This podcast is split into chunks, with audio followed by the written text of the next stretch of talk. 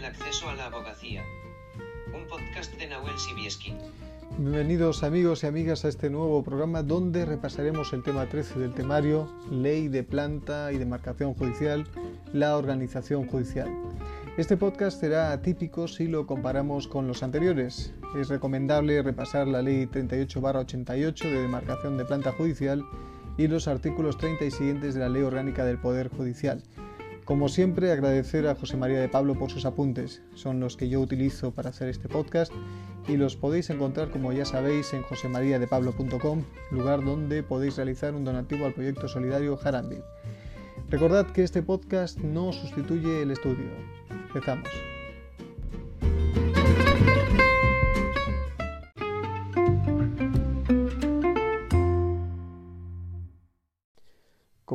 Hemos advertido en la introducción, este capítulo va a ser diferente a los anteriores. Lo vamos a enfocar desde una vertiente mucho más práctica, más, más de cara al examen, porque eh, tal y como recomienda José María de Pablo en sus apuntes, hay que conocer mínimamente la ley 38-88 del 28 de diciembre de demarcación y planta judicial.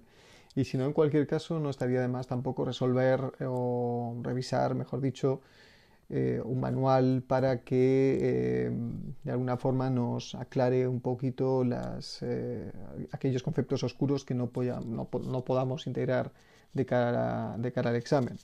En cualquier caso, aquí lo vamos a enfocar directamente con las, con las preguntas que han salido en años anteriores. En este sentido, José María de Pablo avisa de que se han realizado tres preguntas relativas a este capítulo en años anteriores. Dos en relación con el artículo 3 y otra relativa con el artículo 20. En relación con el artículo 3, concretamente el 3.3, eh, nos hacen dos preguntas. La primera, y ahora voy a leer directamente la pregunta que ha salido en años anteriores, eh, y vamos a resolverlo de una forma muy simple. La abogada Irache presenta un recurso de apelación contra una decisión del juzgado de instrucción de Ceuta, que el juzgado inadmite por entender que se formuló fuera de plazo. ¿Ante qué órgano y sección debería presentar Irache recurso de queja para que se tramite la apelación? A. Ante la Sala Civil y Penal del Tribunal Superior de Justicia de Andalucía. B. Ante la sección octava de la Audiencia Provincial de Málaga. C. Ante la sección sexta de la Audiencia Provincial de Cádiz. O D. Ante la sección primera de la Audiencia Provincial de Sevilla. Si no nos acordamos, eh, lo más fácil en este punto, si nos vuelve a salir una pregunta relacionada con, esto, es eh, recordar que tanto Cádiz como Ceuta empiezan por la letra C. Es una sencilla regla mnemotécnica, pero funciona. Entonces, eh, ¿cuál sería? Sería la respuesta correcta sería ante la sección sexta de la Audiencia Provincial de Cádiz. Ceuta y Cádiz empiezan por C. Es muy simple, pero nos sirve, es útil. La siguiente, exactamente lo mismo. Parad las orejas y veréis. El juzgado de instrucción 4 de Melilla dicta resolución inadmitiendo la interposición de recurso de apelación ante la, eh, la, respectiva audiencia provincial. Adolfo, abogado de la parte recurrente, desea interponer recurso de queja ante la sección correspondiente de la audiencia. ¿Ante qué sección y audiencia deberá interponer el recurso de queja? A. Sección primera de la Audiencia Provincial de Sevilla. B. Sección sexta de la Audiencia Provincial de Cádiz. C, sección tercera de la Audiencia Provincial de Huelva, o D, sección octava de la Audiencia Provincial de Málaga. Ceuta y Melilla. Ceuta hemos dicho que empieza por C, va para Cádiz. ¿Y Melilla? ¿Con qué letra empieza? Con la M. Pues para Málaga, que también empieza por M. Es una sencilla regla mnemotécnica, pero funciona de cara, de cara a todos aquellos que, no tenemos idea y que no, no trabajamos o no hemos trabajado eh, en esa zona del territorio. Seguramente para la gente de Ceuta, Merilla, para la gente de Málaga o de Cádiz, pues esto es el pan nuestro de cada día, pero, pero no para todos. Así que de cara al examen, recordad esta sencilla regla mnemotécnica y seguramente os irá bien.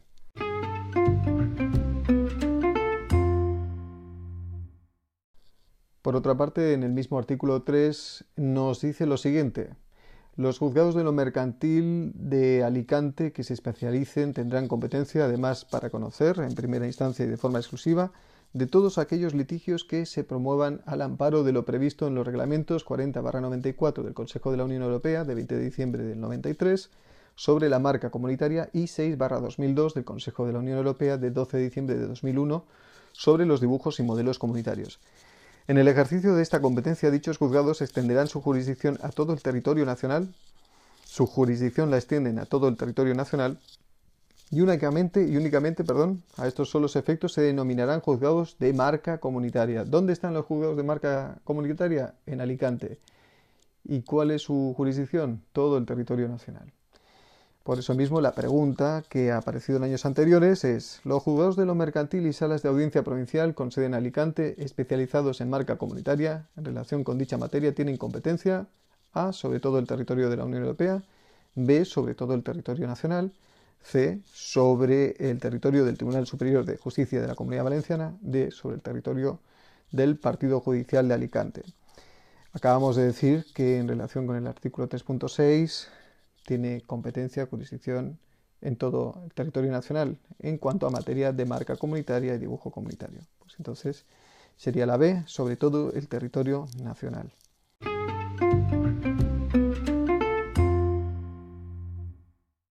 Y pasamos directamente al artículo 20 de la Ley 38-88. La leo literalmente. 1. El Gobierno podrá modificar el número y composición de los órganos judiciales establecidos por esta ley mediante la creación de secciones y juzgados sin alterar la demarcación judicial, oído el Consejo General del Poder Judicial y, en su caso, la comunidad autónoma afectada. Por Real Decreto, a propuesta del Ministro de Justicia, previo informe del Consejo General del Poder Judicial y previa audiencia con carácter preceptivo de la comunidad autónoma afectada, se podrán transformar juzgados de una clase en juzgados de clase distinta de la misma sede, cualquiera que sea su orden jurisdiccional. Cuando el juzgado que se transforme esté en funcionamiento y tenga procedimientos pendientes, conservará su competencia sobre estos hasta su conclusión. Habrá que terminar todos los procedimientos antes de cambiar, transformar o lo que sea. 2. En la creación de secciones y juzgados se tendrá en cuenta preferentemente el volumen de litigiosidad de la circunscripción, es decir, cuánto, cuántos casos hay en este, en este juzgado. 3. El Gobierno, conforme a los mismos requisitos, podrá acordar el aumento de plazas de magistrados cuando no se estime necesario crear una sección completa. Se puede evaluar y si no, si se concuerda que no es necesario, pues quizás no, no puede transformar o crear un nuevo juzgado, pero sí mandar más, más jueces. El Real Decreto 4, perdón, el Real Decreto de la creación de secciones, juzgados o plazas del magistrado dispondrá la modificación que proceda de los anexos de esta ley relativos a la planta judicial. 5. La fecha de puesta en funcionamiento e inicio de las actividades de las secciones y juzgados de nueva creación será fijada por el Ministro de Justicia, oído el Consejo General del Poder Judicial y publicada en el Boletín Oficial del Estado. Sexto, para el ejercicio de las facultades que se reconozcan en los apartados anteriores al Gobierno y al Ministerio de Justicia, será la previa inclusión de las dotaciones de gastos especificadas en la ley presupuestaria del ejercicio correspondiente. Así que, por ejemplo, nos puede llegar la pregunta de la pregunta sobre si, por ejemplo, el gobierno, la voy a leer literalmente, el gobierno pretende convertir el juzgado de menores número uno de Madrid en un juzgado contra la violencia sobre la mujer, dado el aumento de casos que se han producido. ¿Sería posible realizar este cambio? Indique la respuesta correcta. A. No, porque no es posible transformar juzgados de una clase en juzgados de clase distinta en ningún caso. Hemos visto que sí que se puede. Y acá, aparte, en ningún caso ya te, te echa para atrás en esta posible respuesta. B. No, porque no es posible transformar juzgados de una clase en juzgados de clase distinta si se trata de órdenes especializados, salvo previa autorización del Consejo General del Poder Judicial. Acabamos de leer que tampoco es así. C, sí, por Real Decreto, sí, a propuesta del Ministro de Justicia, o del Ministerio en este caso, previo informe del Consejo General del Poder Judicial y previa asistencia con carácter preceptivo de la comunidad autónoma correspondiente. Esta encaja bastante bien. Y D, sí, por ley, a propuesta del Ministro de Justicia, previo informe del Consejo General del Poder Judicial y previa audiencia con carácter preceptivo de la comunidad autónoma. Bueno, vemos que eh, la más completa es, la C, porque nos, nos dice que es mediante Real Decreto. Pues es la C. Así que vamos a continuar un poquito más, porque hay cuatro preguntas más, las voy a leer y vamos a evitar eh, más, que os meta más el rollo con esta, en este temario. Aconsejable, eso sí, repasar el contenido, que son 64 artículos de la Ley 38-88. ¿eh? El decano del Colegio de Abogados de Mataró eleva un escrito al, Ministerio de Justicia con la petición de que uno de los juzgados de instrucción se transforme en un juzgado de lo social, dada la baja carga de trabajo de los órganos de dicho orden y las necesidades del orden social en el partido judicial. ¿Es posible que el gobierno pueda acordar esta transformación? Pues sí, es posible que se pueda acordar, pero ahora vamos a ver las respuestas. Sí, mediante Real Decreto, a propuesta del Ministro de Justicia, previo informe del Consejo General del Poder Judicial y previa audiencia con carácter preceptivo de la Comunidad Autónoma de Cataluña. Mataró está en Cataluña, hemos visto que Real Decreto, que es prácticamente es la misma, la misma respuesta que la anterior, pues tiene muchos, muchos puntos esta de ser la, la respuesta correcta. B, sí, mediante orden ministerial, ya no, no, orden ministerial no es, es mediante Real Decreto, no es necesario seguir leyendo. C, no, ya que eh, solo se puede transformarse un juzgado de una clase en otra, en la misma sede, mediante acuerdo del Pleno del Consejo General del Poder Judicial. Hemos visto que, ya con el no ya nos, echa para atrás, así que la C tampoco es. Y D, no, ya que solo puede transformarse un juzgado de una clase en otra, modificando la ley de demarcación y planta judicial. No es, está vigente desde el año 88, no es necesario modificar esta ley cada vez que, que haya que crear o transformar un juzgado. Así que es la A Sí, mediante Real Decreto, a propuesta del Ministro de Justicia, previo informe del Consejo General del Poder Judicial y previa audiencia con carácter preceptivo de la Comunidad Autónoma de Cataluña. Y continuamos con las preguntas de exámenes de años anteriores. En relación con la división territorial en que se organiza el Estado a efectos judiciales, ¿cuál de las siguientes afirmaciones sobre los partidos judiciales, atención, es falsa? El partido es la unidad territorial integrada por uno o más municipios, sean o no limítrofes, pertenecientes a una misma provincia. Por eso es importante leer la 38-88. No os digo nada más. La modificación de partidos se podrá realizar en función del número de asuntos que se tramiten en ellos. Hemos leído que sí. C. La modificación de partidos judiciales se atenderá a las, a las características de la población, medios de comunicación y comarcas naturales en el territorio es lógico también que pueda ser así. Entonces, tanto la B como la C son, son, eh, no son falsas. Y D, el partido judicial podrá coincidir con la demarcación provincial. Esto también tenéis que tenerlo claro, tenéis que leer la 38 88, confiad en mí, es, es correcta. Entonces, la A, que parece correctísima a priori, es la falsa. El partido es la unidad territorial integrada por uno o más municipios, sean o no limítrofes pertenecientes a una misma provincia. Ahí está el asunto. Continuamos con la penúltima pregunta de este tema y os dejaré en paz, tranquilos, que falta poquito.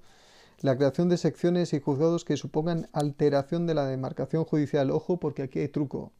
Que suponga alteración de la demarcación judicial. Hemos visto que en, eh, anterioridad en los artículos, el artículo 20 hemos hablado de cuando no supone una alteración de la demarcación judicial. Aquí estamos hablando de qué supone alteración de la demarcación judicial. Así que A corresponde al Gobierno, oídos preceptivamente la comunidad autónoma afectada y el Consejo General del Poder Judicial. B. Corresponde al Ministerio de Justicia, oídos preceptivamente la comunidad autónoma afectada y el Consejo eh, General del Poder Judicial. C. Corresponde al Pleno del Consejo General del Poder Judicial, oídos el Ministerio de Justicia y la comunidad autónoma afectada. Y D. Debe tener rango de ley. Aquí la correcta, más correcta, es la D. Debe tener rango de ley, porque recordad que, estamos hablando de que supone una alteración de la demarcación judicial y en este caso nos tendríamos que remitir a los artículos 30 y siguientes de la Ley Orgánica del Poder Judicial. Y ya finalmente os dejo ya tranquilitos. Los juzgados de primera instancia de instrucción tienen su sede en A, en la capital del partido judicial, B, en cualquiera de los municipios del partido judicial, C, en las capitales de provincia, D, en todas las poblaciones con más de 75.000 habitantes. En este caso tenemos que tener en cuenta muy, muy, muy clara lo que hablamos, lo, que hemos visto en la carrera y lo que hemos visto en el martes, en el, perdón, el martes, en el, máster sobre la jurisdicción de los juzgados. Recordad que, por ejemplo, tienen jurisdicción nacional, pues el Tribunal Supremo, la Audiencia Nacional, los juzgados centrales de instrucción, de lo penal, de lo contencioso administrativo, centrales de vigilancia penitenciaria, los juzgados de central de menores, juzgados de lo mercantil de Alicante y Audiencia Provincial de Alicante en cuanto ya lo que hemos dicho antes, en cuanto se refiere a la marca y patente comunitaria. Eh, los, los, que tienen en su ámbito la comunidad autónoma, que son los tribunales superiores de justicia, excepto, y esto sí que quizás, ahora que pienso, pues sería importante que recordarlo, es que justamente dentro de los tribunales superiores de justicia, en lo que hay que tener especial cuidado, por, ejemplo, con Andalucía, Castilla y León y Canarias, en cuanto a las sedes de lo contencioso administrativo, porque tienen, eh, son variopintas las, la, la, distribución, así que os recomiendo que leáis también en este sentido. Eh, pues tienen como sede capital de provincia pues eh, las audiencias eh, provinciales, los juzgados de los menores, los juzgados de, vigilancia penitenciaria, los juzgados de lo mercantil, juzgados de lo social, juzgados de lo contencioso administrativo, juzgados de lo penal, y dentro del partido judicial que tiene como sede un municipio, entre comillas, porque puede ser varios, el partido judicial puede abarcar varios municipios, los juzgados de primera instancia de instrucción, juzgados de violencia sobre la mujer, eh, de acuerdo. Y después el municipio, pues eh, uno que solamente tiene municipios son los juzgados de paz. Eh, a efectos de esta pregunta, los juzgados de primera instancia de instrucción tienen su sede en A, en la capital del partido judicial, B, en cualquiera de los municipios del partido judicial, C, en las capitales de provincia, D, en todas las poblaciones con más de 75.000 habitantes no existe ningún tipo de referencia sobre capital en todas en poblaciones de más de 75.000 habitantes en la ley. Tampoco es lógico que eh, el partido judicial tenga eh, su sede en la capital de provincia, aunque puede llegar a ser o abarcar una, provincia, normalmente no es así. En cualquiera de los municipios del partido judicial, no, tampoco. Tiene que tener su sede en uno. Entonces, ¿cuál será? en la capital del partido judicial, pues la que determine cuál sea, esto creo que lo hace la, eh, la comunidad, si no me equivoco, lo hace la comunidad autónoma en, su estatuto. Establece cuál va a ser la capital del partido judicial en estos casos.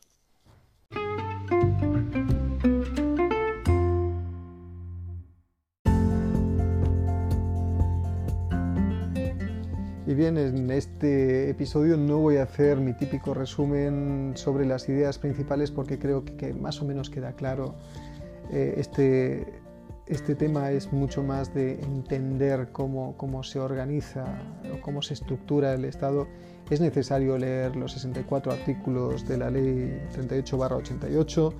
También es necesario tener en cuenta eh, los artículos 30 y siguientes de la Ley Orgánica del Poder Judicial. Hay que tenerlos por lo menos en la cabeza, para, de alguna forma razonar eh, sobre lo que nos preguntan. Habéis visto que, por ejemplo, eh, nos han remitido una pregunta en la que cualquiera, habiendo leído la 38-88, se hubiera tirado de cabeza sobre alguna respuesta, pero fijaos que, que, finalmente era la más cortita, debe tener rango de ley, sobre la creación de secciones y juzgados que suponen la alteración de la demarcación judicial, la alteración, recordad que todo lo anterior es no, cuando no suponen la alteración de la demarcación judicial, así que hay que tener muy muy clara la ley, recordad muy bien cómo los consejos que os voy a dar básicamente es que tengáis muy claro lo que es un partido judicial, eh, cómo se delimita, eh, eh, dónde están las sedes de los distintos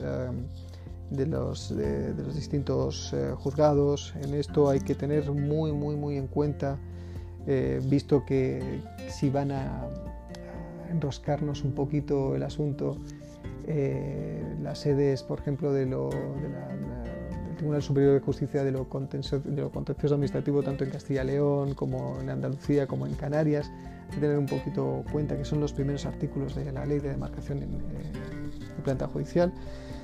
Tened en cuenta eso y nada, básicamente eh, ánimo porque ya estamos en el Ecuador.